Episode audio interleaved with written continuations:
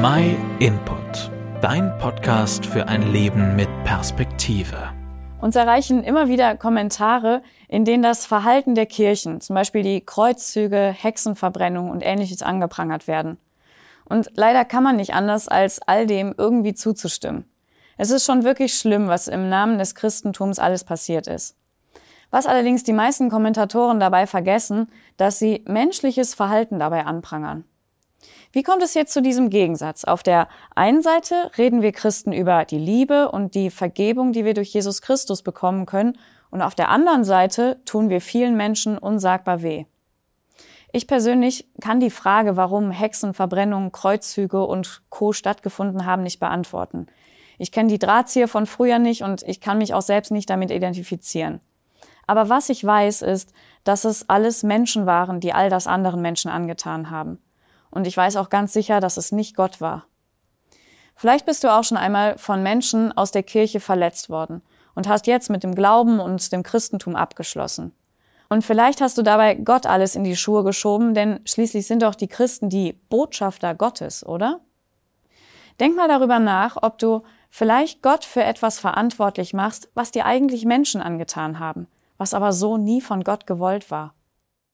Wenn wir uns mal statt mit den Menschen mit dem Leben von Jesus Christus auseinandersetzen und uns mal genauer anschauen, wie er mit damaligen Außenseitern oder den Schwachen der Gesellschaft umgegangen ist, dann merken wir ganz schnell, dass er so ganz anders war. Jesus hatte kein Problem damit, sich zum Beispiel um Leprakranke zu kümmern. Er machte einen Steuereintreiber zu einem seiner engsten Freunde.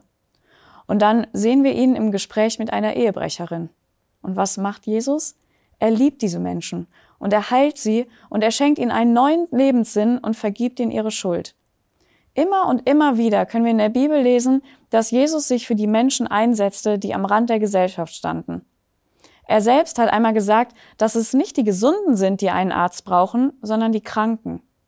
Und damit meinte er, dass nicht nur die körperlich Kranken, sondern all die, die zu leiden hatten, egal ob physisch, psychisch oder gesellschaftlich. Wir, die wir uns Christen nennen, sollten versuchen, ebenso zu leben und zu handeln, wie Jesus Christus das getan hat. Wir werden nirgendwo in der Bibel dazu aufgefordert, Menschen niederzumachen, sie auszugrenzen oder andere zu verachten. Im Gegenteil, wir werden nicht nur dazu aufgefordert, unsere Nächsten zu lieben, sondern sogar unsere Feinde. Jesus möchte, dass wir ihm immer ähnlicher werden. Und trotzdem sind und bleiben wir Menschen. Wir sind nicht perfekt und wir werden leider auch immer wieder Fehler machen. Wir werden andere verletzen und auch ungerecht sein. Und damit sind wir wieder ganz am Anfang. Wenn wir so lieblos und verachtend handeln, dann ist das menschliches Versagen. Und das zeigt sicherlich nicht das Wesen Gottes. Ein vollkommen perfekter und gerechter Mensch war nur einer. Und das ist Jesus Christus selbst. Deswegen können wir auch nur bei ihm lernen, wie wir wirklich miteinander umgehen sollen. Jeweils am Mittwoch in den nächsten beiden Wochen wollen wir mal genau das machen und uns in der Bibel anschauen, wie Jesus Christus mit Menschen umgegangen ist. Und wenn du dann diese Berichte selbst nachlesen möchtest, kannst du dich ganz einfach bei uns melden. Wir schicken dir unverbindlich und kostenlos eine Bibel zu.